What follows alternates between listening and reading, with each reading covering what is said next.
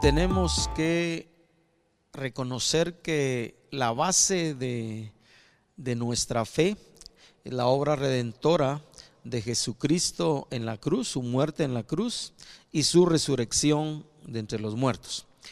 El apóstol Pablo en 1 Corintios capítulo 15, de hecho, él se atreve a afirmar que si Cristo no resucitó, vana es nuestra fe, vana es nuestra predicación. Y él escribe, sigue escribiendo diciendo, aún estamos en nuestros pecados. Pero la obra redentora de Jesús en la cruz, la entrega de su vida, el derramamiento de su sangre y su resurrección de entre los muertos, en el caso de la teología, la enseñanza de Pablo, es el sello del cristianismo sobre el cual nosotros edificamos nuestra vida, eh, ponemos en Cristo el Señor nuestra fe en su muerte en la cruz, el precio que pagó por nuestros pecados y su resurrección de entre los muertos. Quiero compartir hoy un tema que he titulado Provisión para la vida y también para la misión que Dios nos encomendó. Y es que la, resurrección de Jesús eh, eh, en medio de todo ella, Jesús pone la base para el lanzamiento de aquellos a los que él había entrenado, había discipulado. En el caso de los doce apóstoles, en el libro de Lucas se menciona a otros setenta que también había enviado de dos en dos, y toda aquella gente, hombres y mujeres que le siguieron y que se hicieron sus discípulos, ¿verdad? La, eh, la salida de Jesús, la partida de Jesús de este mundo que él empezó a anunciarle a sus discípulos y que ellos no entendían o no entendieron al principio porque querían que siempre se quedara con ellos, estuviera con ellos, fue la plataforma también sobre la cual eh, Jesús les dijo que era necesario que él se fuera para enviar al consolador al Espíritu Santo, de quien Él afirmó eh, que estará con ustedes para siempre. Así que yo quiero leer en dos pasajes de, de los Evangelios. El primero está en el libro de Juan, capítulo 20, de Evangelio de Juan y de Evangelio de Lucas, eh, hablando de la resurrección que me van a servir de base para este tema, provisión para la vida y para la misión que Dios nos encomendó. Dice la escritura en el Evangelio de Juan capítulo 20 versículo 19, cuando llegó la noche de aquel mismo día, está hablando del primer día de la semana, el día de la resurrección, el primero de la semana, estando las puertas cerradas en el lugar donde estaban reunidos los discípulos por miedo a los judíos, acuérdese que habían sido perseguidos y habían sido dispersados, con miedo ellos estaban ahí en un lugar reunidos, vino Jesús y puesto en medio les dijo, paz a vosotros. Y cuando les hubo dicho esto, les mostró las manos y el costado. Y los discípulos se regocijaron viendo al Señor. Reconocieron que ciertamente era Jesús el que había resucitado, pues estaban las heridas en sus manos, obviamente también en sus pies y en su costado. Entonces Jesús les dijo otra vez, pasa a vosotros. Y luego les dice esto, como me envió el Padre, así también yo os envío. Un mandato, una misión.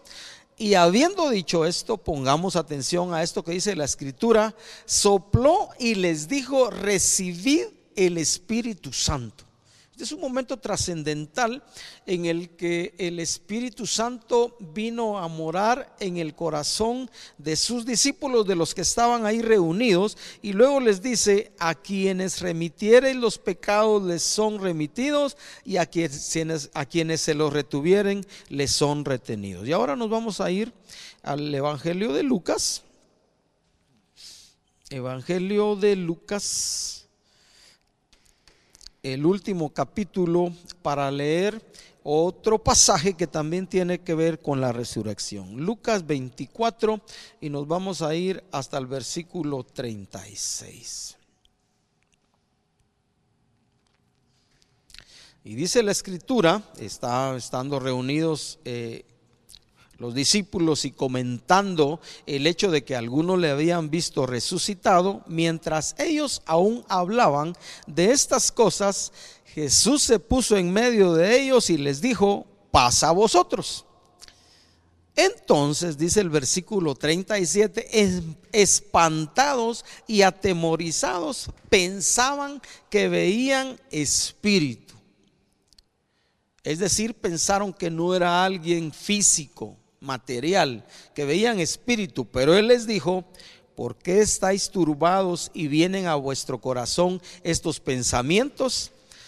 Mirad mis manos y mis pies, que yo mismo soy palpad y ved, porque un espíritu les afirma, no tiene carne ni huesos como veis que yo tengo. Literalmente era Jesús resucitado y diciendo esto les mostró las manos y los pies. Ellos tuvieron la oportunidad de ser testigos cercanísimos de esas manos heridas, de esos pies heridos y esa herida en su costado. Tuvieron la oportunidad de experimentar de cerca y de ver de cerca al Jesús resucitado. Y como todavía ellos de gozo no lo creían y estaban maravillados, les dijo, ¿tenéis aquí algo de comer?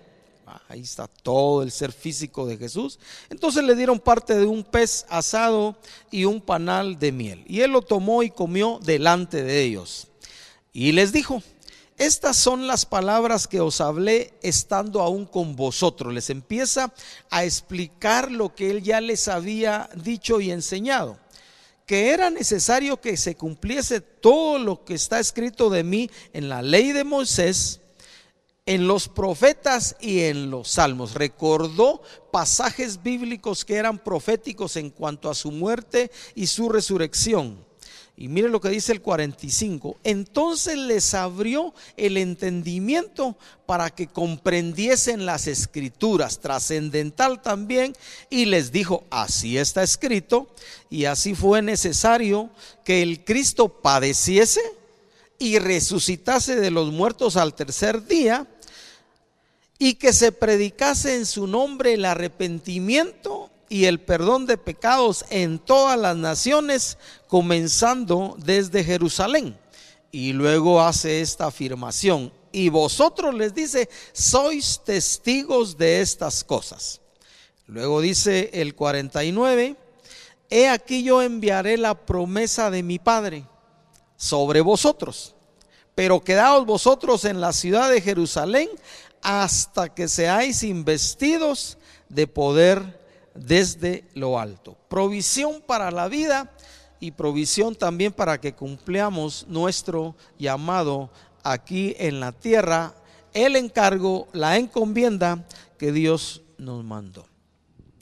Cuando nosotros consideramos en un contexto general, ahora nosotros que podemos verlo en esta dimensión y contemplamos, contemplamos todo el panorama de las escrituras, el Antiguo Testamento y particularmente en el Nuevo, los Evangelios, el trato cercano de Jesús con la gente los últimos tres años y medio de su vida y particularmente en el caso de los doce discípulos y otras personas que le siguieron de cerca dos años que literalmente compartió con ellos, nosotros nos damos cuenta de toda una realidad y una verdad en las escrituras que Dios como creador y sustentador del universo y como nuestro redentor también a través de la obra de Jesús en la cruz, promete y hace provisión para nuestra vida, para cada día que Él nos da. Ahí encontramos la enseñanza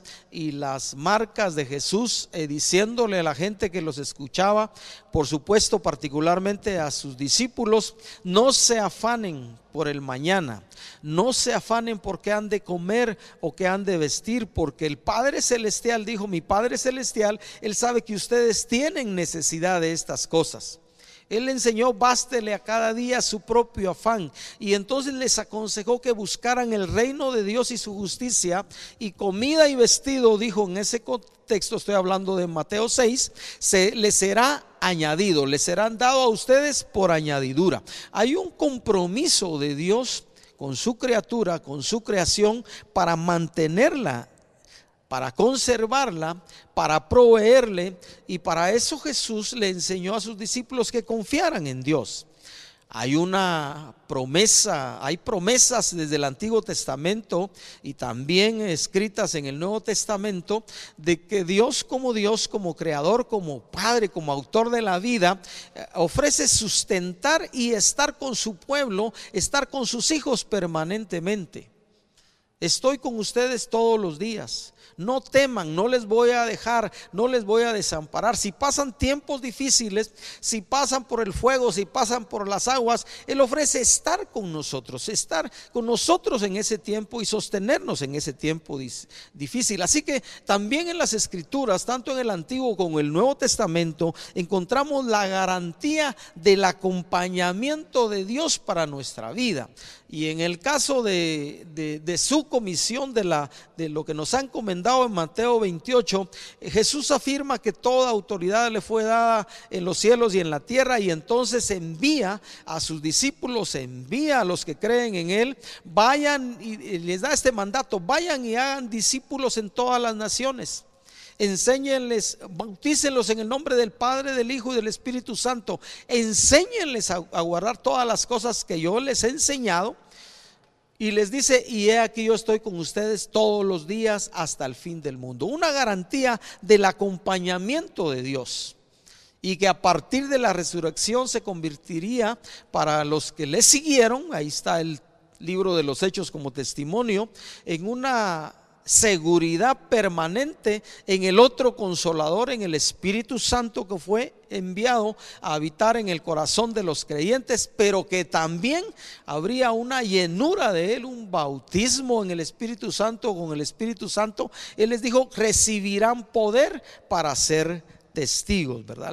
La, experiencia de los que estuvieron eh, cerca con Él fue algo, yo diría, maravilloso. Y en nuestro caso, hoy como creyentes, independientemente del tiempo que tengamos de haber reconocido a Jesús como Señor y Salvador, habernos arrepentido de nuestros pecados, hoy... Eh, en mi caso, cuarenta y pico años después, yo puedo decir con libertad y dar testimonio que Dios es fiel y ha hecho provisión para mi vida, para mi familia, para los que están a mi alrededor y me ha acompañado y yo diría particularmente en los tiempos más dolorosos y más difíciles de la vida. Dios ha sido fiel, Jesús ha cumplido su palabra de estar conmigo, envió su Santo Espíritu a morar en mi corazón y me bautizó en el Espíritu Santo para habilitarme para cumplir la misión que me encomendó y que le encomendó a cada uno de sus hijos y a toda la iglesia.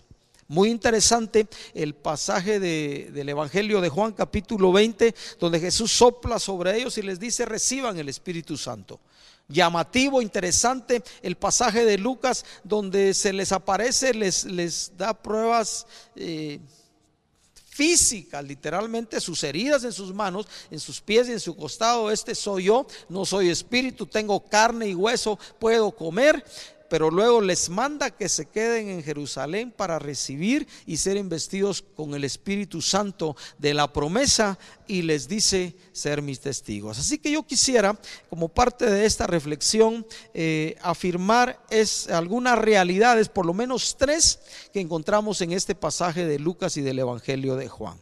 La primera es el hecho que, que Jesús ofrece en el caso de los que creemos que Él nos iba a dar una guía permanente para toda la vida, para nuestra vida terrenal. Así que quiero en Lucas 24 y 45, eh, ya Él está ahí enfrente de ellos, entonces dice a los que estaban allí, entonces les abrió el entendimiento para que comprendiesen las escrituras y luego les recuerda lo que Moisés, los profetas y los salmos, o que en ellos estaba escrito que él habría de padecer y de resucitar.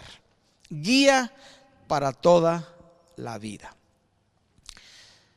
Tenemos que reconocer que únicamente por la obra de Dios, por el poder del Espíritu Santo, cuando nos acercamos a la Biblia, a ese libro que le llamamos Sagradas Escrituras o Palabra de Dios, Es Dios mismo por su Espíritu quien nos ilumina y nos guía. Ya el salmista había escrito, lámpara es a mis pies tu palabra y luz para mi camino.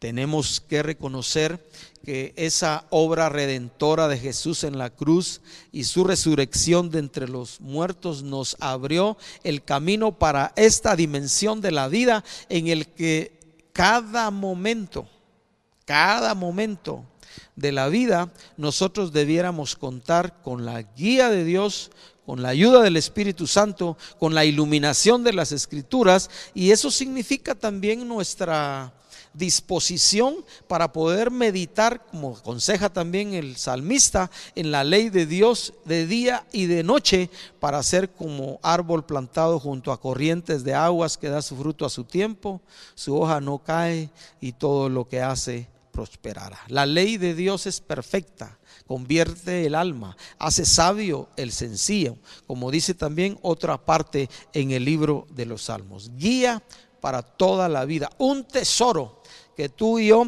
tenemos en el corazón, que por la obra del Espíritu Santo Dios puede abrir nuestro entendimiento para comprender la escritura y que encontremos en ella aplicaciones prácticas en cada momento que lo necesitamos en nuestro diario vivir. Es un tesoro que tú y yo tenemos a la mano y que debiéramos disfrutar. Así que quiero de nuevo hacer, darte una palabra de ánimo, una exhortación para que no olvidemos la necesidad de meditar en las escrituras de día y de noche, atesorar esa palabra en el, el corazón. Y aparte de eso, unido a lo que escribe eh, en su epístola Santiago, convertirnos no solo en oidores o lectores o meditadores de las escrituras, sino en hacedores de la palabra, así como Jesús habló de la bienaventuranza del que edifica su casa sobre la roca, del que lee la palabra, medita en la palabra, oye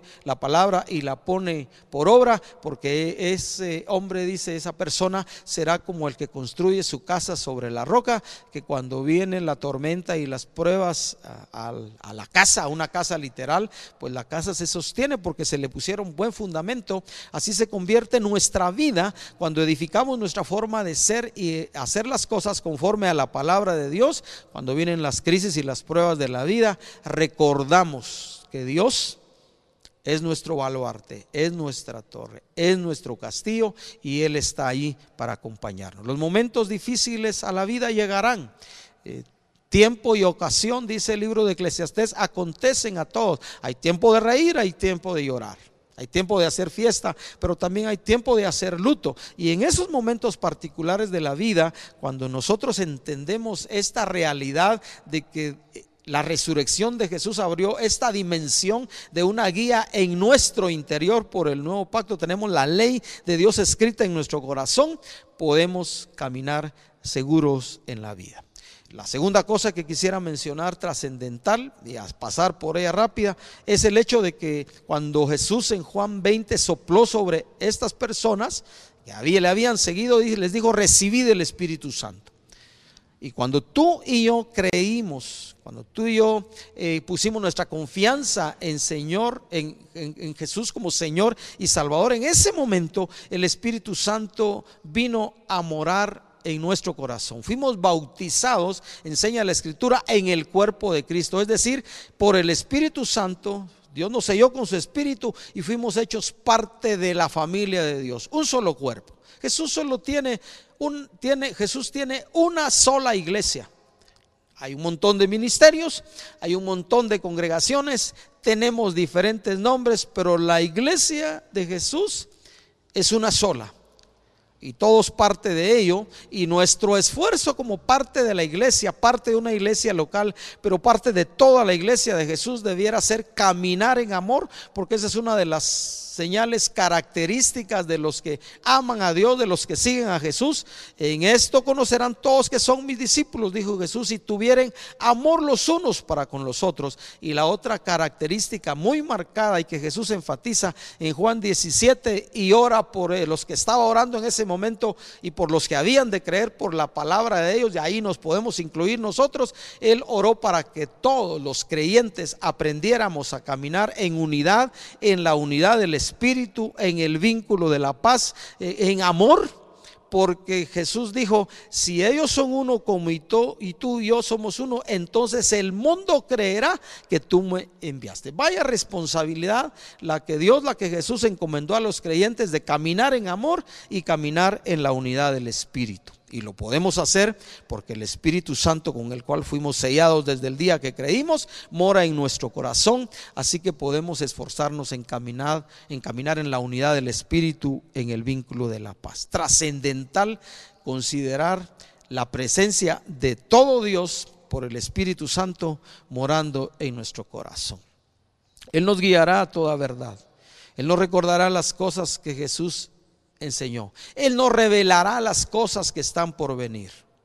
Él nos anhela celosamente en nuestro interior para que vivamos conforme a Dios, a su palabra y a su voluntad. Dos cosas importantísimas. Guía para toda la vida y el Espíritu Santo morando en nuestro corazón. Y la tercera cosa que quisiera mencionar como parte de esta reflexión y que voy a regresar al libro de Lucas es el hecho de que a todos sus hijos, y quiera Dios que todos los hijos de Dios seamos discípulos, no solo creyentes, sino discípulos de Jesús, a todos ellos Dios nos dio la misión de ser sus testigos. Versículo 48 del Evangelio de Lucas 24. Y vosotros sois testigos de estas cosas, ¿verdad? Así está escrito Así fue necesario que el Cristo padeciese y resucitase de los muertos al tercer día, que se predicase en su nombre el arrepentimiento y el perdón de pecados en todas las naciones, comenzando desde Jerusalén. Y luego dice, y vosotros, ustedes son testigos de estas cosas. Quiero ir al libro de Hechos, capítulo 1, para seguir con esta afirmación donde el mismo Jesús, también después de resucitado, el escritor Lucas hace referencia a estas palabras que Jesús le dijo a sus discípulos en Hechos 1.4. Y estando juntos, hablando, pone estas palabras en boca de Jesús, les mandó que no se fueran de Jerusalén, sino que esperasen la promesa del Padre, así como dice también en Lucas, la cual les dijo, oíste de mí. Porque Juan ciertamente bautizó con agua, mas vosotros seréis bautizados con el Espíritu Santo dentro de no muchos días. Entonces los que se habían reunido le preguntaron diciendo, Señor, ¿restaurarás el reino de Israel en este tiempo? Y Jesús le responde, no les toca a ustedes saber los tiempos o las sazones que el Padre puso en su sola potestad.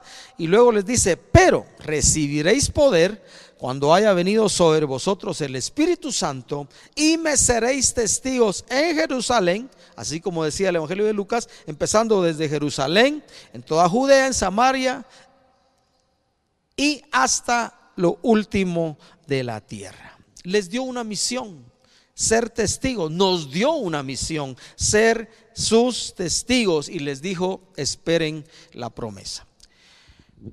El cumplimiento de la promesa, si queremos leerlo, lo encontramos eh, en Hechos capítulo 2, durante la fiesta de Pentecostés, donde reunidos entre hombres y mujeres, unos 120, dice, eh, ahí en un aposento, eh, se les aparecieron lenguas repartidas como de fuego, y ellos empezaron a hablar en otras lenguas las maravillas de Dios, tanto que la gente que les escuchaba pensó que estaban ebrios, que estaban borrachos, y ahí es donde se levanta Pedro y les dice que no están borrachos ni cosa por el estilo, sino es el cumplimiento de lo que Dios había profetizado de que el Espíritu Santo vendría sobre ellos con poder. Ahí aprovecha a él para predicar y la escritura dice que se añaden unos buena cantidad de personas como creyentes en Jesús. Ser testigos, les dio una misión, ser testigos y no, no los envió y no nos envía desamparados, porque la promesa es recibirán poder cuando haya venido sobre ustedes el Espíritu Santo y me serán testigos donde quiera que vayan. Testigos, mártires, personas que contamos personas que hablamos de los beneficios de la experiencia que hemos tenido con Jesús y personas que también a través de nuestra vida, nuestra forma de ser y hacer las cosas en medio de las familias, en medio de los trabajos, en cualquier área nos desenvolvemos, damos testimonio de la obra de Jesús en nosotros y le contamos a la gente que ciertamente Jesús resucitó, murió en la cruz, resucitó está vivo, está la diestra del Padre, mora en nuestro corazón y puede darlos a ellos también perdón de pecados, porque para eso fuimos hechos testigos de Dios.